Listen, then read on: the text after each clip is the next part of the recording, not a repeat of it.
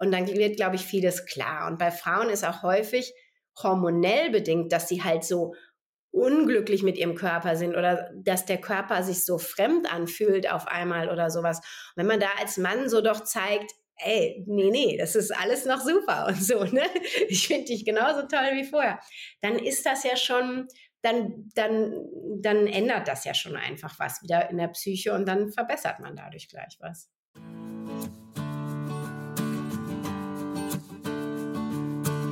Herzlich willkommen beim Dad's Talk, dem Podcast für Väter, mit eurem Gastgeber Kurt Viertaler von Dad's Life.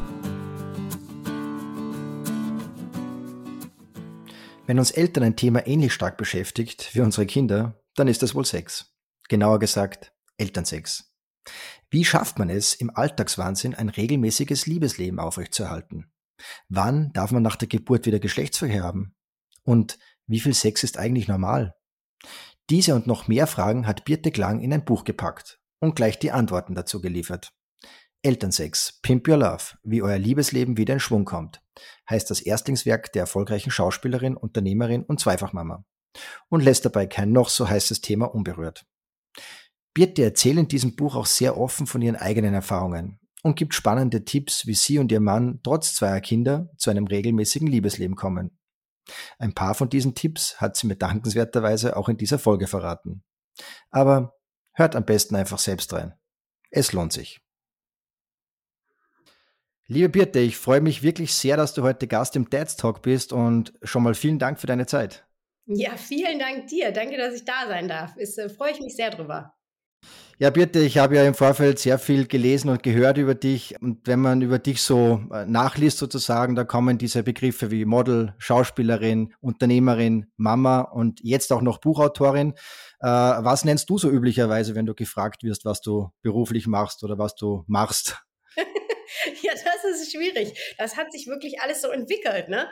Ähm, genau, angefangen, ich meine, ich habe mal Jura studiert und das abgeschlossen und dann fing das mit dem Model nebenbei an. Das war nur so ein Nebenjob, damit ich irgendwie Geld verdiene. Kellnern hat mir irgendwie nicht so viel Spaß gemacht und dann ging das halt ganz gut und so kam das. Und naja, jetzt ähm, gut Unternehmer, dann habe ich halt gut als Schauspielerin, das ist natürlich mein Hauptjob. Dann Unternehmerin ähm, habe ich halt ähm, die Fitness-App Move It Mama gegründet für, für Mamas ab dem ersten Tag der Schwangerschaft bis zu drei Jahre nach der Geburt. Und das ist eigentlich auch so ja, mein drittes ne-, Baby neben den, neben den beiden Kindern, die wir haben. Und äh, ja, als Buchautorin, das kam halt jetzt dazu, weil ähm, der, ähm, weil die Zeitschrift Leben und auf Erziehen auf mich zukam und sagte, Mensch, hast du nicht Lust, kannst du dir das nicht vorstellen? Und da ich eh immer viele Kolumnen und sowas auch schreibe, dachte ich, ey, das ist eigentlich total cool. Und äh, so fing das jetzt an. Ja, jetzt, okay. ich, jetzt darf ich also noch, noch Buchautorin dazu schreiben. Okay. Und in welcher Rolle fühlst du dich am wohlsten oder braucht sogar eine Rolle die andere, damit du wirklich glücklich und ausgelassen auch bist und zufrieden bist? Ja, ich glaube, das trifft es. Ich glaube, das braucht es, weil natürlich suche ich, und das kennen wir wahrscheinlich alle, man sucht ja auch immer irgendwie, aber zum Beispiel, wenn ich drehe und dann ein Skript bekomme und das Drehbuch, wenn ich es vorbereite, bin ich da voll drin und kann mir eigentlich nichts Besseres vorstellen. Aber auf der anderen Seite so das Business drumherum, was auch nicht immer einfach ist und auch hart ist, das brauche ich dann auch nicht so. Und dann äh, wenn ich dann wieder bei Move It Mama zum Beispiel sehe, dass Mamas mir schreiben und sagen, hey, die haben eine super Geburt gehabt, einfache Schwangerschaft. Ich hatte jetzt eine, die hat jetzt das vierte und fünfte Kind bekommen. Und äh, die hat äh, jetzt geschrieben, sie hat beim vierten und fünften Kind mit Move It Mama trainiert. Und das hat halt, und ihr geht super und keine Rückenbeschmerzen, einfache Geburt und sowas alles. Und nach der, danach wieder eine einfache Rückbildung. Das hat mich natürlich super gefreut. Und dann bin ich da voll motiviert und denke, boah, das mache ich jetzt, das, ich will nur noch das machen und dann jetzt mit dem Buch schreiben, geht genau, es geht mir genauso, dann denke ich mir, das ist eigentlich mega, da musst du eigentlich noch viel mehr mitmachen. Also insofern glaube ich, das sind immer alles, wenn ich drin bin, dann bin ich voll drin und ähm, ja, und letztlich, ja, gehört das auch alles ja dazu und, und, und befruchtet sich gegenseitig. Ich meine, die Rolle deines Lebens ist wahrscheinlich äh, mal Mama, weil das bleibst du ein Leben lang, ähm, ist auch wahrscheinlich mehr Berufung als Beruf. Äh, was bedeutet dir Mama sein? Du bist ja auch noch nicht so lange Mama, hast äh, zwei Jungs. Aber was bedeutet für dich Mama sein? Ja, das kennst du wahrscheinlich selber. Und ich glaube, auch als Papa ist das wahrscheinlich auch nicht viel anders. Aber gerade die Mamas, vielleicht haben das noch mehr. Also, das ist natürlich also da steht alles hinten an. Und bei mir konnte ich zum Beispiel, wir waren in LA, haben wir lange gelebt. Ich wollte wirklich dort quasi als Schauspielerin durchstarten und habe sechs Jahre hart daran gearbeitet und habe dann eigentlich den Vertrag auf dem Tisch liegen gehabt für eine durchgehende Hauptrolle für eine neue Amazon Prime Serie, die dann rauskam und musste das absagen, weil ich da schwanger war.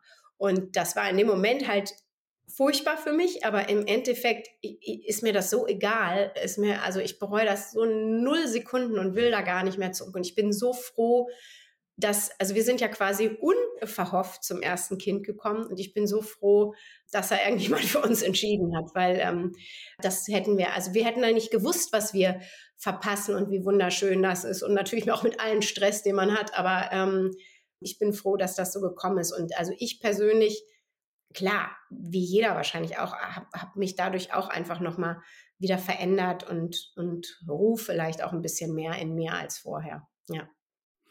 Heute wollen wir jetzt mal primär über dein neuestes Baby sprechen. Du hast ja ein Buch äh, zu einem äußerst spannenden Thema, wie ich finde, äh, und wie auch unsere Community findet, weil wir auch immer sehr viele Zuschriften natürlich zu diesem Thema bekommen. Ist vielleicht auch öffentlich immer noch ein bisschen tabuisiert oder man redet vielleicht nicht so gerne darüber. Elternsex. So heißt das Buch auch mit dem Untertitel im Pimp Your Love, wie euer Liebesleben wieder in Schwung kommt. Wann ist bei dir die Idee entstanden, dieses Thema zu behandeln? Ja, das ist eigentlich so ein bisschen im Laufe der Zeit gekommen. Ähm, ein bisschen so, wie es bei Move Mama war. Das ist ja das Fitnessprogramm. Da habe ich halt gesehen, es gab nichts während der Schwangerschaft. Ich wusste nicht, was ich machen darf, was ich soll. Dann findet man tausend Sachen im Internet und so. Aber so richtig happy ist man auch nicht. Und darum haben wir ja angefangen, dieses Programm zu entwickeln, wo wirklich, wo wir wirklich den, den Mamas dann halt quasi ihr Fitnessprogramm jeden Tag geben und, und sie keine Sorge mehr haben müssen, dass sie was Falsches machen und so. Und beim Sex ist es ja auch so, ich habe auch, also wenn man mit Freunden spricht, manche haben gar keinen Sex mehr während der Schwangerschaft, manche ganz viel. Nach der Geburt ist es meistens eher, dass sie wirklich erstmal lange, lange haben viele keinen Sex. Die Männer sehen das auch wieder anders, aber auch während der Schwangerschaft und dann äh, auch Väter auch am Anfang oft auch verunsichert und so. Und dann merkt man halt, und das ging mir ja auch am Anfang, also ich, ich war zum Beispiel am Anfang wusste ich jetzt gar nicht so, aber dann auch, wenn man so länger drüber nachgedacht hat, ja, ist das vielleicht doch irgendwie schädlich, für, also für das Ungeborene oder ab wann kann das? Oder dann hörte man irgendwie sowas, ja, Spermien können Venen auslösen und all sowas. Also das sind halt so, so Unsicherheiten, was es ja nicht schöner macht und was dann ja die Lust irgendwie hemmt. Und das fand ich halt auch irgendwie so schade und, und vor allen Dingen auch durch Freunde, bei denen ich gesehen habe, dass das halt auch gerade danach so völlig anders war und die Beziehung halt auch dadurch so, naja, eine andere wurde oder auch bei einigen zerbrochen ist. Und dann dachte ich so, das, das kann es ja eigentlich nicht sein. Natürlich ist da vielleicht nicht mehr so viel Zeit, aber irgendwie, irgendwie muss man es doch hinkriegen. So, und, und da ist auf jeden Fall Bedarf, da ist Redebedarf. Würdest du es dann als klassischen Ratgeber bezeichnen? Naja, das Thema ist vielleicht schon nicht so klassisch, aber wir haben schon, ja, wir haben einen Fragekatalog für quasi, wir haben vier, vier Phasen gemacht. Einmal die Kinderwunschzeit, die Schwangerschaft, das erste Jahr nach der Geburt, wo halt wieder der ganze Hormonwechsel stattfindet und als Eltern generell. Und da haben wir jeweils Fragekataloge, angefangen bei Kinderwunsch zum Beispiel auch wie, gibt es wirklich Stellungen, die irgendwie die Chance auf Befruchtung erhöhen? Äh, man kennt dieses, äh, ja, bleib liegen oder keine Ahnung, oder manche machen eine Kerze, also springen, streckt die Beine in die Luft oder so, dann geht der Sperma da mm, zum, äh, geht den richtigen Weg oder sowas. Oder während der Schwangerschaft halt, darf ich überhaupt, verletze ich das Kind? und so weiter. Und danach, ab wann darf ich wieder? Und als Eltern natürlich generell die Frage, also wie schaffe ich es überhaupt, da irgendwie Erotik aufrechtzuerhalten, wenn das äh, Kind irgendwie da jede Sekunde reinplatzen könnte, so ungefähr. Richtet sich das Buch primär an die Frauen bzw. Mamas? Natürlich ist es an die Mamas äh, gerichtet, weil die natürlich, also es ist auch, die Fragen sind eigentlich aus meiner Mama-Community entstanden, aber wir haben extra in jede Phase immer noch ein Kapitel quasi mit reingenommen für die Männer. Und ähm, das, das war mir ganz wichtig, weil ich gesagt habe, nee, das muss da auch rein, weil die haben ja auch genug Fragen und die, die, die können wir nicht, äh, also die muss man auch beantworten halt.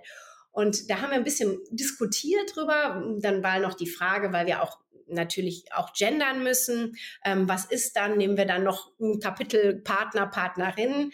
Da sage ich, wir können gerne im ganzen Buch gendern, aber wir müssen halt, also das ist halt was anderes. Wenn zwei Frauen sind, ist halt, da hat man manche Probleme nicht so vom Problem. Oder ne, Sperma löst es Venen aus, ja oder nein. Das Problem kommt dann gar nicht auf.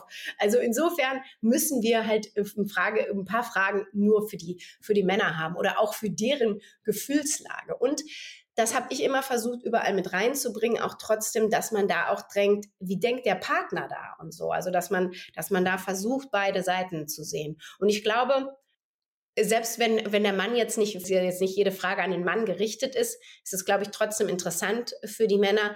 So können sie es vielleicht sogar ihrer, äh, der, der Partnerin zeigen und sagen, schau mal, so und so sieht's aus. Das sagt das Fachbuch. Und wobei das Fachbuch, ich bin ja nicht alleine das Fachbuch, das maße ich mir ja nicht an, sondern ich habe ganz bewusst gesagt, ich brauche da Experten und habe dann halt eine Hebamme hinzugezogen, Frauenarzt für die medizinischen Fragen, ähm, Psychotherapeutin für diese ganzen Sachen rund um den Beckenboden, obwohl ich da auch Expertin selber natürlich durch die ganze Arbeit mit Move It Mama geworden bin, aber die habe ich nochmal extra dazu gezogen. Und auch eine Paartherapeutin slash Sextherapeutin war mir halt wichtig, die nochmal da wieder einen ganz anderen Ansatz irgendwie reinbringt. Fand ich immer sehr spannend, mit der äh, zu sprechen. Dachte ich immer, oh cool, das kannst du direkt mal selber mit nach Hause nehmen sozusagen. Ja. Hinten am Buch steht auch, äh, wer dieses Buch liest, hat am Ende in Klammer wieder mehr Lust, intensivere Orgasmen und garantiert öfter Sex. Ist eine sehr mutige Ansage, oder? Ja, natürlich. Aber ich glaube, dass das so ist. Also es ist natürlich, ein großer Part äh, spielt natürlich die Psyche. Das ist ganz klar. Und das ist, Frauen stehen sich da natürlich, ohne das negativ zu meinen, noch mehr im Weg oft als die Männer kommt aber, weil die halt meistens noch mehr, dann doch, es ist halt immer noch der Großteil, die dass die Frauen halt sich mehr um das Kind kümmern, auch wenn es schon viele Männer gibt, die halt auch, äh, auch die ähm, Elternzeit nehmen und so weiter. Aber man merkt ja einfach, der Partner, der sich mehr darum kümmert, der gibt ja so viel im Laufe des Tages, dass man abends oft einfach nur noch manchmal sagt, so jetzt, boah, bitte, ich habe jetzt echt genug, so ungefähr alles war schön und gut, aber ne? Und darum, da halt einen Weg zu finden einfach und so. Und dass sich das auch nicht verselbstständigt dann, wenn man dann sagt, nee, ich will jetzt nicht, dass dann der Partner vielleicht das auch missversteht und dass das so immer weiter weg davon kommt. Und darum sage ich ja auch, lieber regelmäßig, als ne, wenn man einmal diese, diese lange Pause da hatte, ist es halt schwieriger, wieder, wieder da einzusteigen. Ne? Und ähm, ja, genau. Und mehr, mehr Lust, äh, mehr bessere Orgasmen. Das liegt natürlich vor allen Dingen daran an den Workouts, die ich da jetzt mit reingebracht hat, mit Hilfe der Physiotherapeutin, wirklich diese Beckenboden-Geschichten, äh, die übrigens auch äh, für den Mann gibt es ja auch Beckenboden-Workouts. Ich muss aber zugeben, mein Mann hat es jetzt auch noch nicht versucht. aber ähm, aber das gibt es ja auch, soll auch helfen. Aber bei der Frau weiß ich von mir selber. Also ich finde es ja dann spannend, auch selber das auszuprobieren. Und es ist einfach so, es macht einfach einen Unterschied. wenn du dann auf einmal merkst, Hilfe, also im Positiven, was ist denn jetzt los? Was fühle ich denn hier auf einmal? Das kenne ich gar nicht so. Dann denke ich so, oh krass, das motiviert mich jetzt aber nächste Woche wieder ein paar Minuten, äh, ein paar Übungen für den Beckenboden zu machen. Okay, also das ist nicht nur ein Placebo-Effekt sozusagen, es ist wirklich bewiesen sozusagen auch, dass äh, die Übungen gut für die Libido sind. Ja, definitiv. Also weil, ähm, genau, also das, das ist ja hormonell äh, begründet, aber auch ähm, der Beckenboden ist halt in dem Sinne spielt ja halt eine Rolle, weil der Beckenboden ist ja wie ein Muskel oder der ist ein Muskel und ähm, der Orgasmus ist, ist ja quasi eine Kontraktion, also dieses Muskels, also schnelle Kontraktion und dann am Ende beim Höhepunkt quasi die Entspannung, die Phase der Entspannung. Und je besser dieser Muskel trainiert ist, das ist halt wie beim Fitness, dann ist der Muskel, dann kann der auch mehr leisten, dann kann der auch mehr, mehr bringen und man fühlt dementsprechend mehr auch. Ja. Okay. Konntest du selbst beim Schreiben des Buches für dich gewisse Dinge mitnehmen, beziehungsweise bist du auf gewisse Dinge oder vielleicht sogar Probleme draufgekommen bei euch, die du vielleicht vorher gar nicht so wahrgenommen hast? Naja, Probleme würde ich jetzt nicht sagen, eher Anregungen, also gerade auch für die, durch die Physiotherapeutin, äh, nicht Physio, durch die Psychotherapeutin auch, also die Paartherapeutin, Anregungen äh, für einen selber, angefangen davon, dass man ja auch zum Beispiel das ist aber eine grundsätzliche Sache, dass man ja immer so, man hat sowas im Kopf. Oft ist, dass der Partner das gar nicht weiß. Ne? Also man denkt ja, also so und so. Für einen ist das so klar, dass man das gar nicht sagen würde. Und der Partner, der hat nicht, also der hat überhaupt keine Ahnung der weiß gar nicht, dass man sowas, sowas denken könnte oder sowas. Und darum ist halt schon wichtig zu reden. Wobei ich weiß, wenn man das manchen sagt, auch gerade Männern, dann ist so Hilfe, reden, wenn ich das schon höre oder so. Ne? Weiß ja nicht, wie das bei dir ist, aber das ähm, mit Reden meine ich nicht, dass man es totquatscht. Also das, das ist falsch, aber zumindest muss man sagen, was man möchte oder was man sich auch vorstellt und so. Und dann wird, glaube ich, vieles klar. Und bei Frauen ist auch häufig hormonell bedingt, dass sie halt so unglücklich mit ihrem Körper sind oder dass der Körper sich so fremd anfühlt auf einmal oder sowas. Und wenn man da als Mann so doch zeigt, ey, nee, nee, das ist alles noch super und so, ne? Ich finde dich genauso toll wie vorher. Dann ist das ja schon, dann ändert das ja schon einfach was wieder in der Psyche und dann verbessert man dadurch gleich was. Mhm. Du schreibst im Buch ja auch sehr offen über deine oder eure Erfahrungen und Gefühle. Ähm, hat dich das nicht auch Überwindung gekostet, da schon sehr aus dem Nähkästchen auch zu plaudern in gewissen Bereichen? Ja, das war natürlich so eine schmale Gratwanderung, weil irgendwo ist privat halt doch privat und ähm, weder mein Mann und ich sind jetzt, wir stehen zwar beide in der Öffentlichkeit, aber es ist ja nicht so, dass man jetzt alles von uns weiß und so weiter. Und gerade mein Mann, naja, als, als DJ ist es ja, na, jetzt ist es nicht ganz so extrem. Bei der Vergangenheit waren ja DJs immer sehr cool. Und wenn man sehr cool ist, dann, dann, sagt man sowas ja auch nicht alles oder so. Äh, mittlerweile sind die ja sehr viel kommerzieller geworden. Dann äh, geht das schon eher und ich glaube, wenn man eine gewisse Reife hat, ist das auch was anderes. Trotzdem weiß ich noch, wir haben darüber gesprochen und André sagte, ja, er findet so ein Buch super. Es wird allerhöchste Zeit, dass mal darüber gesprochen wird. Aber bitte nicht so viel aus unserem Privatleben, ja. ne, also das ist natürlich darum eine schmale Gratwanderung. Aber ich fand auch wichtig, dass man einiges halt auch sagt, dass das, also ich meine, das bin ja ich und sonst wird es ja irgendwie unglaubwürdig. Und wenn ich jetzt nur, sonst wäre es halt wirklich nur ein, sag ich mal, ein trockener Ratgeber. Und das, das ist das Letzte, was es sein soll irgendwie. Ja. Mhm. Ich habe das Buch ja gelesen, eben um beim Thema Sex nach der Geburt schreibst du eben, dass euer Trick war, das habe ich sehr spannend gefunden, dass ihr euch quasi zum Sexdate verabredet habt. Wie funktioniert das in der Realität? Ist das quasi Sex nach Termin oder wie kann man sich das vorstellen? Ja, das hört sich erstmal sehr, relativ unsexy an, das, das gebe ich zu. Ähm, aber es funktioniert gut. Ich meine, die Sache ist ja, man hat ja wenn man dann noch irgendwie arbeitet und dann die Kinder und so weiter, dann ist es ja eigentlich so, dass man ja abends fertig ist. Dann sind die Kinder im Bett, dann ist man mal völlig platt, dann geht eigentlich gar nichts mehr, dann will man eigentlich gar nichts mehr. So, dann ist es natürlich so eine Sache, sich dann nochmal wieder aufzuraffen.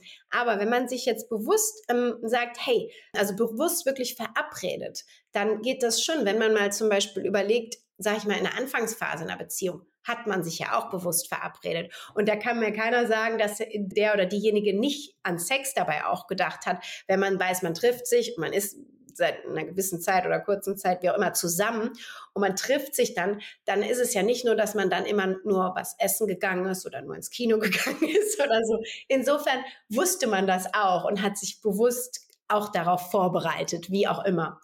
Und ähm, ich glaube, dass dieses Vorbereiten und so weiter und das im Kopf haben, kann es halt auch spannender irgendwie machen. Und äh, genau, und dann ist es halt was anderes.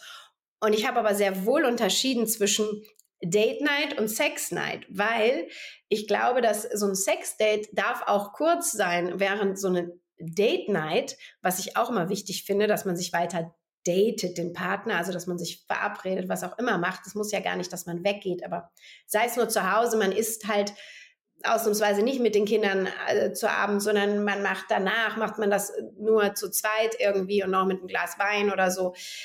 Das ist das eine, aber oft, wie gesagt, wenn man dann so kaputt ist, gerade im, im ersten Jahr, finde ich, nach der Geburt, dann ist manchmal vielleicht ganz gut, den Sex da gar nicht der darf da natürlich, aber das ist es jetzt nicht das Muster sein. Das ist, baut man vielleicht bei dem einen oder anderen schon wieder so einen Druck auf.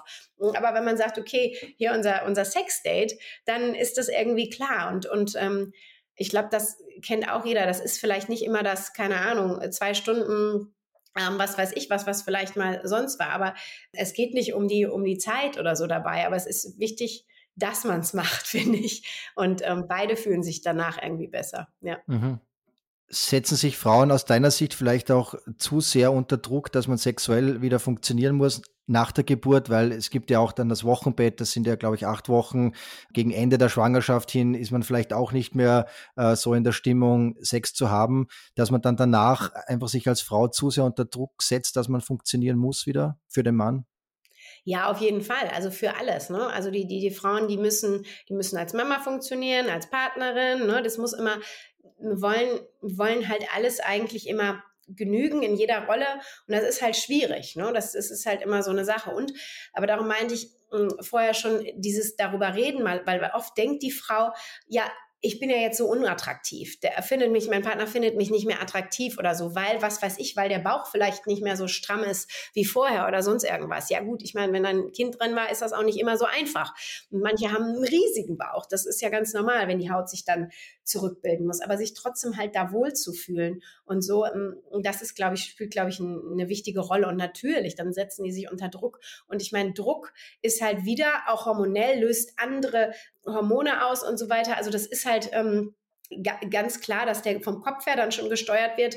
Der schaltet ab und da ist nichts mehr mit, äh, mit Sexhormonen, sag ich mal, mit, äh, dass man Lust bekommt irgendwie. Ne? Das ist dann einfach nicht mehr gegeben, weil das dann schon im Keim quasi erstickt wird. Genau.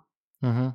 Du hast das vorher schon kurz angeschnitten. Wie entscheidend ist es aber auch, dass nicht zu viel Zeit ins Land zieht und man sich vielleicht auch äh, quasi mit der Abstinenz abfindet und dann ziehen die Wochen und Monate ins Land und irgendwie wird es dann zur Normalität, dass kein Sexualleben mehr stattfindet.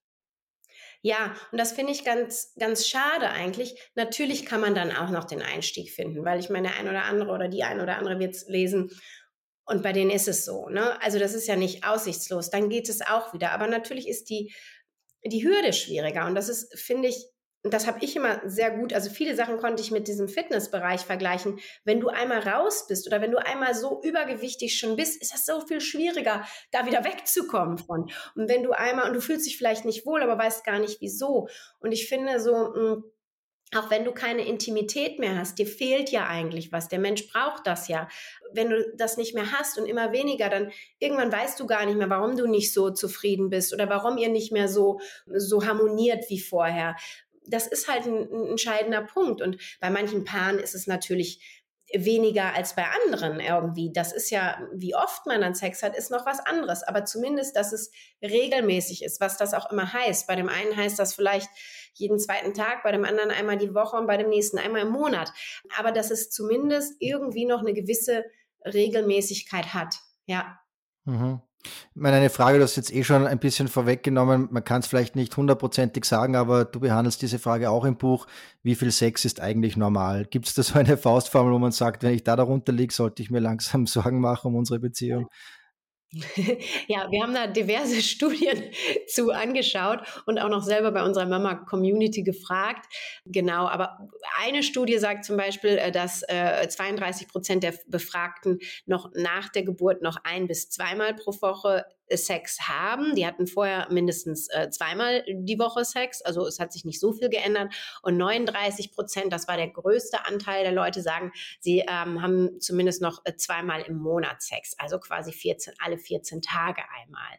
Es gab natürlich auch welche, die haben mehr und weniger gesagt. Bei der Mama-Community kamen ganz lustige Sachen raus. Aber ja, genau, das sind so, sind so die Zahlen. Aber wichtig halt, äh, oder was interessant ist, dass ähm, Eltern an sich haben wohl mehr Sex als Paare, die keine Kinder haben und schon lange zusammen sind. Das fand ich äh, sehr interessant, weil ich hätte gedacht, dass die Paare, weil die haben ja noch mehr Zeit, kann man sagen, und keine Kinder, ähm, nee, das ist nicht so. Die kümmern sich quasi weniger um ihre, so sag ich mal, Zweisamkeit und so als, ähm, als die Eltern.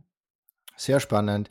Ist aber wahrscheinlich bei denen genauso wie bei Paaren mit Kindern wohl der Alltagstrotz der größte Liebeskiller, oder? Beziehungsweise wie schafft man es, dass man diesen Trott nicht zu sehr äh, die Oberhand lässt?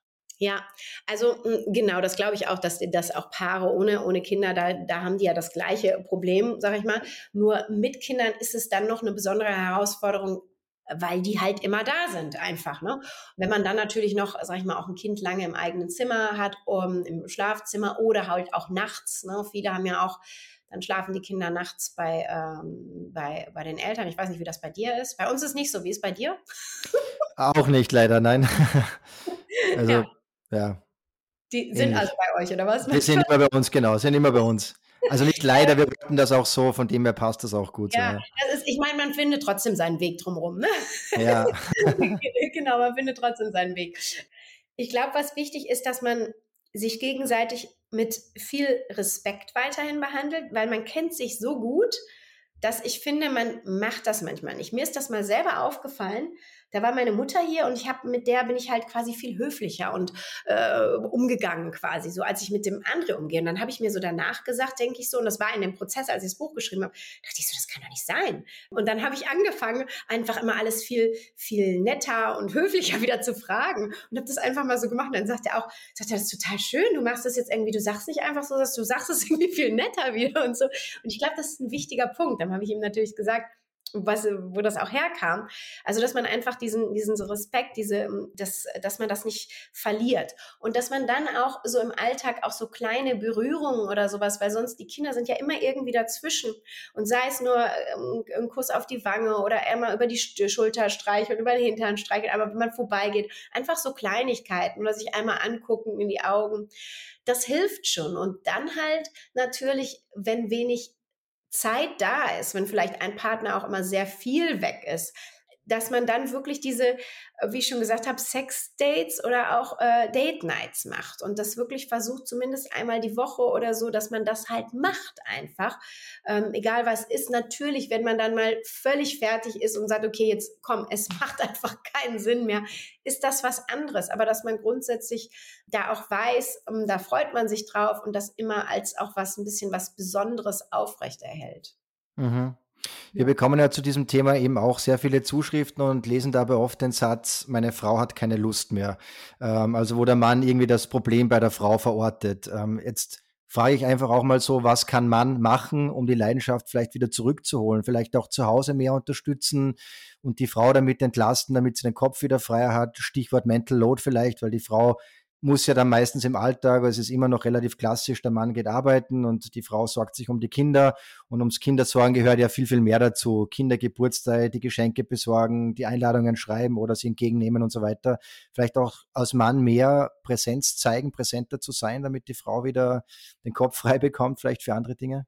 Also das, das ist wirklich so. Ähm, genau, Kopf frei machen ist eigentlich, das ist ganz wichtig. Das ist bei der Frau ganz wichtig, den Kopf frei zu machen. Das ist auch so, als, als Tipp haben wir das sogar irgendwo irgendwie so auch drin, äh, drin stehen, genau wie, wie, wie, hm, und wie schaffe ich das? Und das ist auf jeden Fall so, dass der Mann da helfen kann, genau, indem er da was abnimmt natürlich. Und klar, wenn jetzt, ich sag mal, wenn es jetzt so ist, dass die Frau im Moment zu Hause ist, noch nach der Geburt, der Mann arbeitet, dass er da auch umswitcht. Ich meine, viele Männer sind halt auch schon viel zu Hause und sehen auch, das ist halt, das machst du ja nicht mal eben. Ne? Also ähm, die meisten Männer sagen ja dann auch, boah, da gehe ich lieber den ganzen Tag arbeiten, als hier irgendwie den ganzen Tag die Kinder. Ne? Das ist ja so, das ist ja echt das ist halt demanding, non-stop einfach. Und ähm, das hilft, wenn man da was abnimmt. Weil gerade dieses ähm, Organisationsding, dieses, okay, dann kriegen die das zu essen, dann muss ich das kaufen, und das noch machen, das noch. Und alles dieses Durchorganisieren äh, macht halt sehr ernst, nimmt die Lust, also hemmt das ganz klar, die, die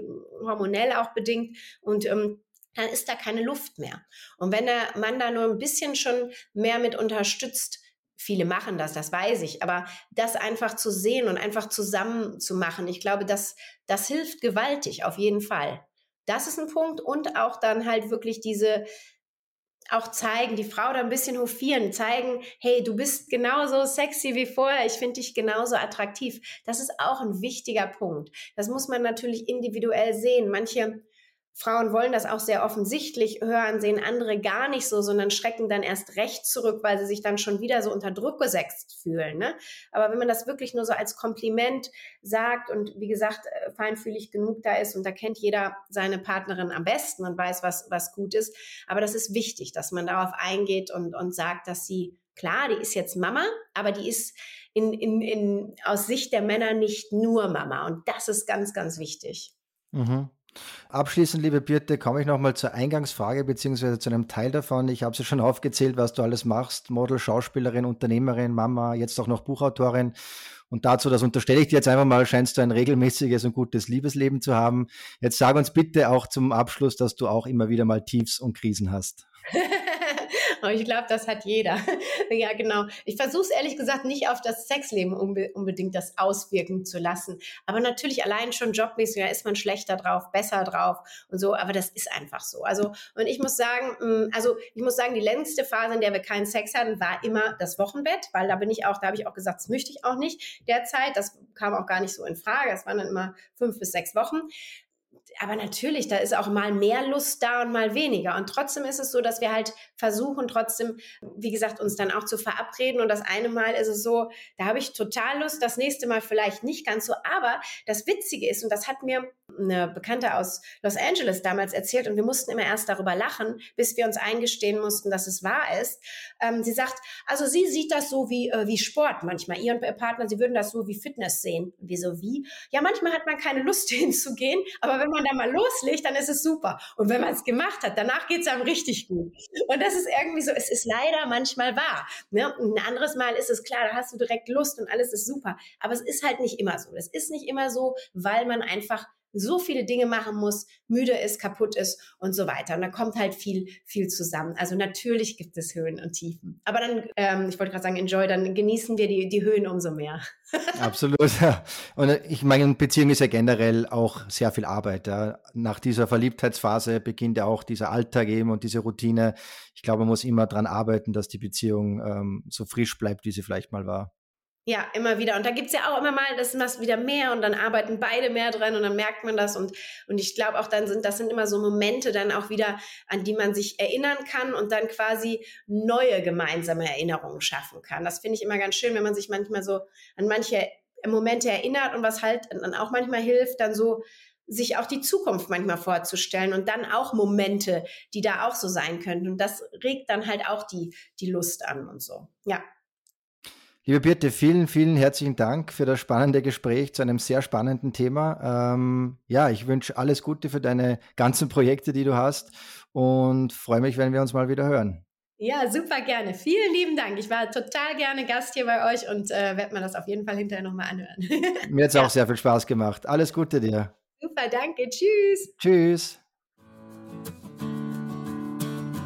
Die besten Empfehlungen sowie Checklisten zu über 50.000 Artikeln rund um Spielzeug, Kinderbücher, Familienurlaub, Mobilität und vieles mehr findet ihr auf dadslife.at. Wenn es euch gefallen hat, vergesst nicht, den Podcast zu abonnieren, um keine Folge zu verpassen. Über eine positive Bewertung bei iTunes oder bei Spotify freuen wir uns natürlich sehr.